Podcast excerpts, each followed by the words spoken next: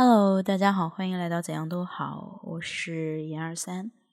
那这一期我想跟大家聊的主题是情绪起伏如海浪。这个主题呢是源于之前群友在群里面问有没有可以调节自己情绪起伏的这样的一些心得体会，所以我就写了一篇文章，关于我作为一个高敏感、情绪起伏非常强烈的人是如何自我探索，并且。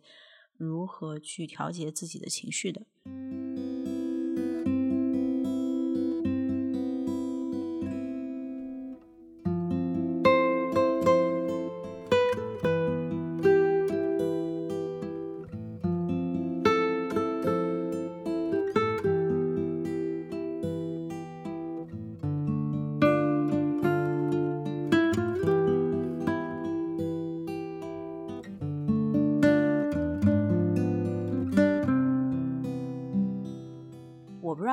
听到“情绪”这个词会是什么反应啊？可能有些人会觉得紧张、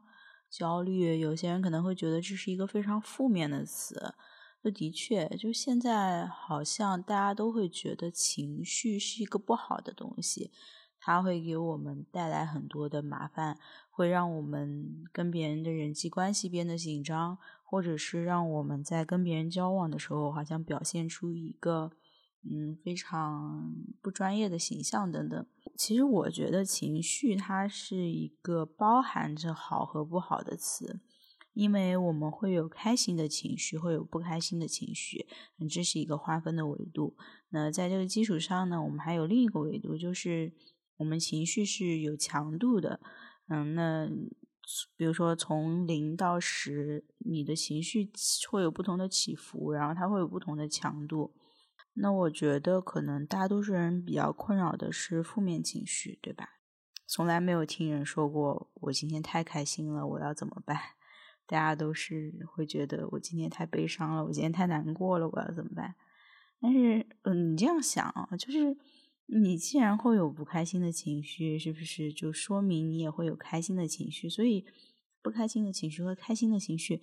它其实都是。非常正常的，都是情绪的一部分。我们不应该去觉得这个情绪是让我们痛苦的，让我们不开心的，它就是不合理的。嗯，首先我想讲的第一个点就是，每个人都有情绪，人人都有情绪。有时候情绪来的时候，它就是像一阵海啸或者海浪一样，它非常非常的强烈。那它可能瞬间就把你淹没。那这个时候呢，你。不知道能够做什么，然后你只有被情绪裹挟着往前走。其实我曾经也是这样子，我相信现在大多数人在遇到一些很强烈的情绪困扰的时候也是这样子的。那当你遇到这种情绪困扰的时候，如果你没有办法去化解的话，那你就真的很可能，嗯，首先一方面是可以自己造成一些心理压力吧。然后还有一方面就是，你可能会波及周围的人，比如别人会因为你的嗯不太好的情绪而受到影响，会影响到你的人际关系。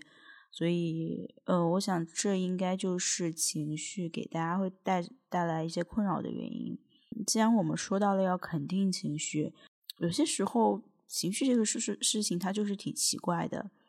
它不是。你一直的否定他，一直的排斥他，他就可以消失掉的。嗯，尝试过的人其实肯定都会发现，你越是排斥，你越是否定，你越是告诉自己我不能不开心，我不能去愤怒，我一定要保持平和，然后保持开心，你越容易愤怒。其实他就是这样子的。但是反过来哈，如果你真的开始接纳了，你就告诉自己。嗯，我是一个普通人，我是一个正常人。那既然作为一个正常人，我肯定是有自己的情绪的。如果你这么跟自己说的话，那你就会发现，你越来越能接纳你的情绪。那在你接纳的同时，你就会觉得这个负面情绪就不会这么困扰你了。所以，大家在有情绪、有负面情绪的时候，嗯，其实我非常提倡你，首先不把这件事情看得这么严重。我觉得有些时候，你之所以看得很严重，是因为你周围的老师、家长或你周围的人一直告诉你这个是不好的，这个是不好的。那其实这个也是社会对于情绪的一些偏见，它不一定是正确的。虽然你早已把这个观念深植内心，呃，虽然说了这么多，就是告诉你要接纳，然后告诉你要勇敢的去正视、直视自己的情绪。其实，嗯，就我自己心里而言，我觉得整个过程还是挺困难的。那接下来呢，我会结合自己的经历跟大家介绍一下我是如何应对自己情绪的。那如果你想看这期播客的文字版，也可以去关注公众号“怎样都好”。嗯，这一期的名字叫做“情绪起伏如海浪”，然后我也会把这个放到播客的 show notes 里面。嗯，接下来呢，我就想介绍一下我经历的一些阶段。嗯，首先第一阶段呢，就是身处风暴中。我觉得，如果说能量是一个容器的话，那我以前的人生里面，这个容器它就是空了又满满了，立马就被消耗完，从来没有余量这样的一个状态。其实这种感觉还有一个表现，在我生活当中，就是我特别喜欢赶飞机和赶火车。嗯，我从来都不会说提前去火车站或者飞机场去等着，而是会。尽力的卡在最后一刻出门，然后疯狂的去赶那个时间点。嗯，其实这个就有点像是你竭尽全力把你身体的所有的能量都耗空了。这种状态持续了很多年，我觉得这对于我来说已经非常非常习惯了。但是其实它不是一个非常正确的一个方式，因为。我是觉得现在来看啊，人是有能量富裕的时候，他才能够去观察自己行为，观察自己思维。我觉得就只有你有能量富裕的时候，你才有可能去观察自己，然后才有可能去做出调整的。所以，当你没有任何能量富裕的时候，你每次只是不过是在重复前一次的这个错误或者前一次的失败经历而已。所以这也就是为什么很长时间以来我一直都没有能解决我的情绪，因为它在我的能量，它不在我的能量范围内，我没有能量去解决这件事情，所以我只是在重复，而且这种体验会具体体现到一些事情上面，比如我声音过大的话，我就会很难受，我不太能接受周围的工作环境声音是非常大的。嗯，而且如果我做错了一件事情，我会超级超级担心这个事情会有什么严重的后果，然后就会一直反复的去想这件事情。嗯，再加上我是一个非常敏感的人，如果我观察到别人对我的行为态度冷淡了，那我第一开始会反映我自己到底做错了什么，而不是去非常客观的去看这件事情。嗯，所以综上以上这些东西都会让我能量消耗的非常快。以至于我觉得我自己没有任何能力去处理情绪上的问题，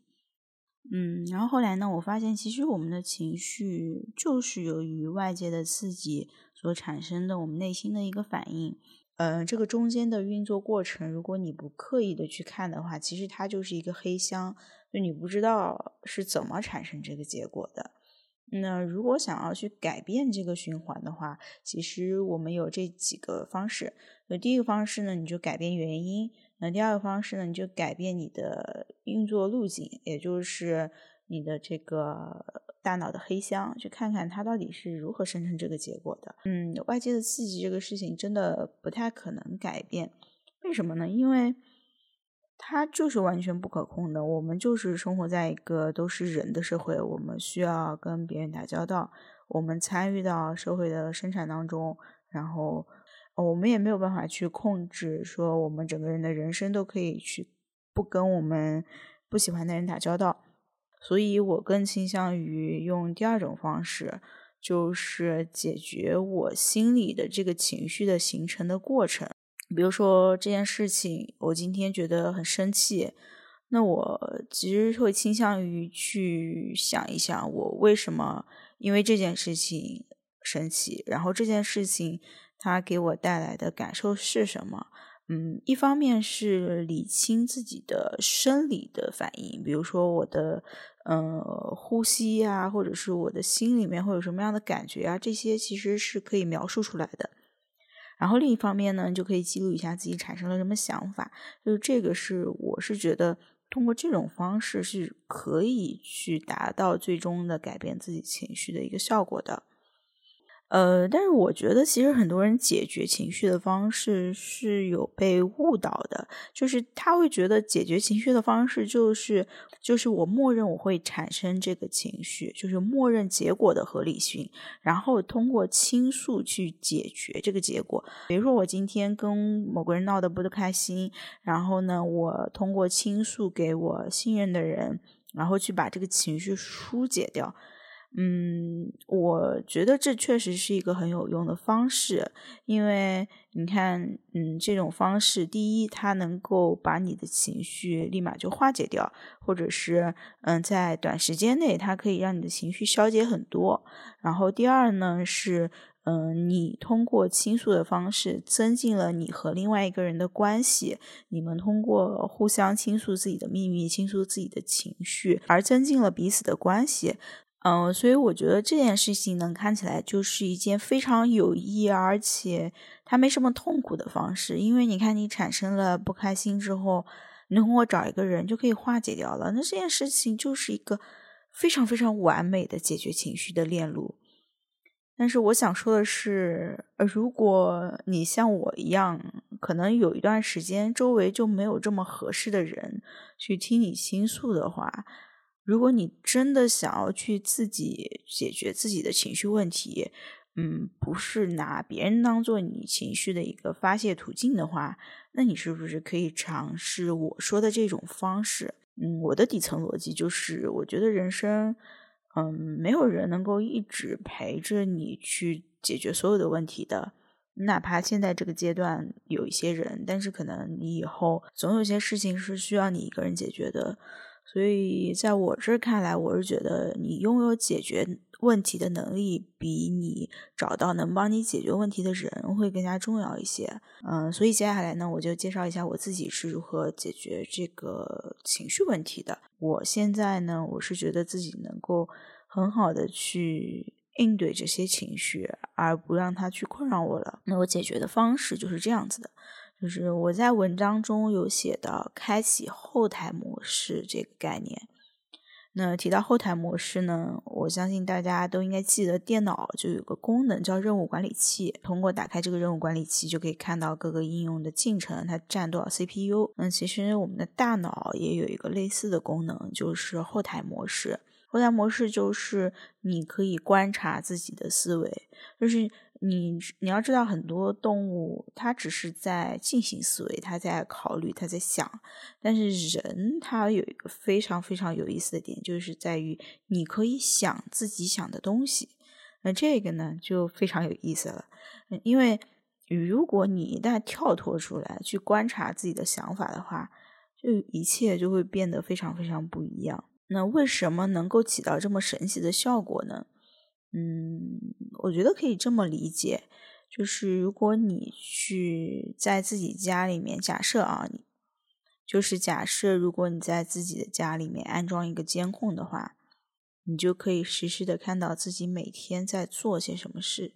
我们有时候可能就处于一种自动驾驶模式。莫名的被推着就做了这件事情，而不是有意识的做了这件事情，或者有意识的去观察自己。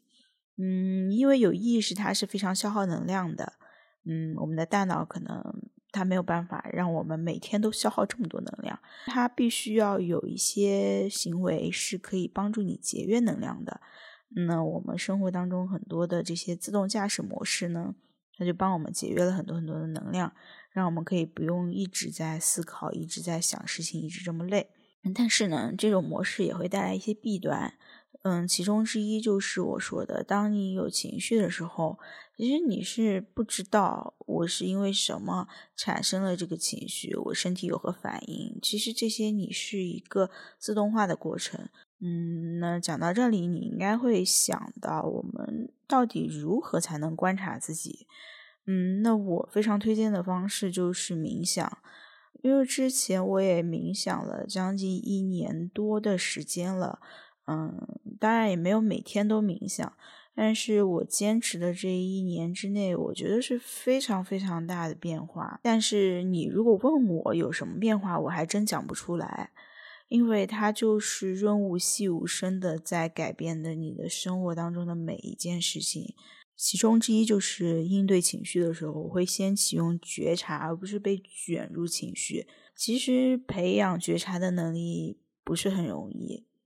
因为它需要很长时间的练习。并且在你之前练习的过程当中，你不会觉得我的练习对于我的情绪有任何改善作用。它好像就是很枯燥的，让你专注呼吸、专注当下。但是我也是冥想了一段时间之后，才慢慢的发现，我原来有了这么多进步，有了这么多改善。嗯，对了，这里我还可以跟大家分享一下我用的 App，叫 Ten Percent。嗯，应该在中国区下载不了，但是其他的区可以下载。它是一个全英文的 app，但是它里面的东西还挺有用的。当然，你也不一定要用这个，因为其实我也没有一开始就用这个。我之前有用过国内的比较好用的，比如 Keep 上面有一些冥想的课程，然后朝夕冥想也有一些。包括我的朋友东东，其实他也推荐过一些冥想的资源，那我这里也列给大家。第一个是呼吸冥想这个小程序，嗯，第二个是 B 站的李冉在冥想，然后第三个是 B 站的冥想指南系列视频。那这三个资源我回头也会放在 show notes 里面，大家如果有需要的话可以去查看。呃，最后我也想送给大家一句话：情绪不会自动消失，但是你可以学会乘风破浪。那今天的节目就到这里，我们下期再见，拜拜。